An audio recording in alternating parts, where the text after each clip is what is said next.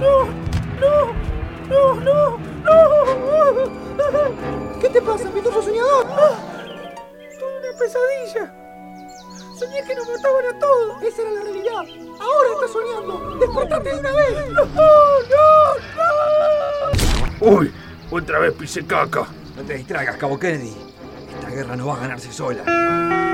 Combate en Vietnam. Injusticia Infinita, la radioserie que se ganó un espacio eh, por la fuerza.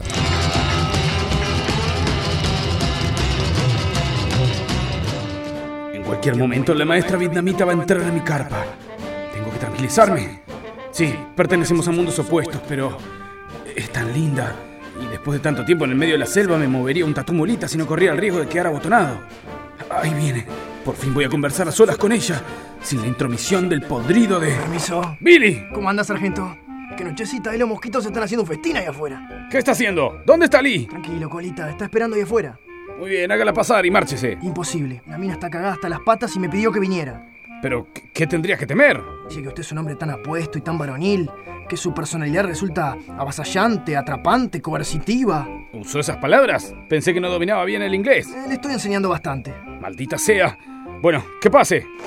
¿Permiso? Pero qué sorpresa. Qué lindo tatuaje de una lágrima debajo del ojo derecho. Es una mancha de nacimiento. Eh, también le enseñé algo de humor americano, la respuesta rápida, la ironía, todas esas cosas. Mm, Me gusta mucho cómo te queda. No se asombre si en un par de días no lo tiene, estas mujeres son así. ¿No era un tatuaje? Uno de esos tatuajes temporales son muy populares en Punta del Este y La Barra. ¡Silencio! Sentémonos en la mesa. Bueno, solamente hay dos sillas, así que vas a tener que sentarte en el piso, chinita. Combate en Vietnam. ¿Qué haces, Cabo Kennedy? Acá, meditando. Seguro quisiste decir esperando y tu cerebrito de nuez mezcló las palabras.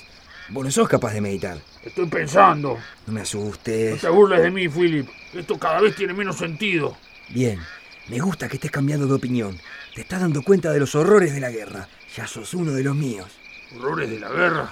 Ya quisiera. No te entiendo. Hace semanas que no mato a un solo enemigo. Estamos en la zona más pacífica de todo Vietnam. En lugar de movilizarnos, establecemos campamentos y jugamos a las citas. La historia nos absolverá. Esas citas no. Hablaba del sargento y la prisionera. La invitó a su carpa a cenar. No estarás celoso del sargento. ¿Qué decís, gusano? Yo no soy ninguna mariquita. Por favor, bájame. No puedo respirar.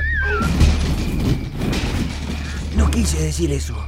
Pero tal vez tu amistad con el sargento se haya debilitado por la presencia de esa muchacha. A ver, déjame meditarlo. Creo que hoy de mañana.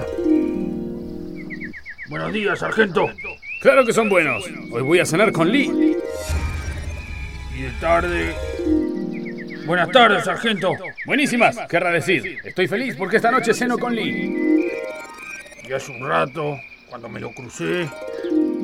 Buenas noches, sargento. ¡Cállate, Kennedy! Nada de lo que me digas me importa. No tengo tiempo para tu amistad. En este momento de mi vida solamente quiero estar con Lee. Escucha, Kennedy, escucha. No sé, la evidencia no es concluyente. No te preocupes, Kennedy. Ya se le va a pasar. No, volví a tu carpa. Yo ya sé lo que tengo que hacer. Combate en Vietnam. ¿Estás disfrutando la comida, Lee? Esa sos vos. Contestale al señor. T- Todo está muy rico, señor sargento. Me alegro. El budín debe estar casi pronto. Voy hasta el fogón a buscarlo. Que nada le pase a mi chica, Billy. No se preocupe, sargento. La cuidaré como las otras cuatro. eh, cuatro. mi- mis cuatro hermanas. Yo era el mayor y hacía de niñera cuando mis padres iban al autocinema. Me parece muy bien. Ahí está la maldita prisionera. Lo único que se interpone entre el sargento y yo. En segundos volveremos a ser los compinches de antes. Acá está el silenciador. Ahí voy. Aprendelo de una vez. Se llama Sargento Collins. Empezá a tutearlo porque donde se entere de la joda nos va a matar a los dos. ¡Ey! ¡Ey! Respondeme cuando te hablo. ¡Respondeme, carajo! Hablame o te juro que te doy un tiro en la cabeza igualito el que tenés en la nuca. ¡La puta madre, qué mal que estoy! Esta vez la maté sin darme cuenta. Debería haber dejado el cóctel de medicamentos que me recetaron los doctores. ¿Y ahora qué hago? Ya casi está listo, querida. Mierda, mierda, mierda. Bueno, como dijo Logan, soy el mejor en lo que hago y lo que hago no es bonito. ¡Arriba! Vamos a dar una vueltita por la aldea. Combate en Vietnam. Espero que te guste mi budín especial. Lo hice con todo... ¡Silencio! ¿Con todo silencio? ¿Quién es esa mujer? ¿No reconoce a Lee? Lee se hizo un tatuaje en el ojo derecho. Le dije que se borraban rápido. Y Lee es una muchacha esbelta. Esta mujer pesa más de 100 kilos. No me hizo caso. Le dije que era demasiada comida, pero usted insistía en darles de comer a la pobrecita. Ella no podía decir que no, sería una ofensa. ¿Acaso ella no puede contestar, eh? ¿No habla? Quedó empachadita. Esa mujer está nerviosa. Mire cómo vomitó. Es lógico. Le digo que está empachada y usted viene con un budín tamaño familiar, le revolvería el estómago a cualquiera. Aquí está pasando algo muy raro. Claro que sí. Seguramente la comida le cayó mal a usted también. Déjeme que la lleve a la carpa y le prometo que mañana va a tener una muchacha esbelta como le gusta a usted. Aunque tenga que buscar toda la noche. Combate en Vietnam.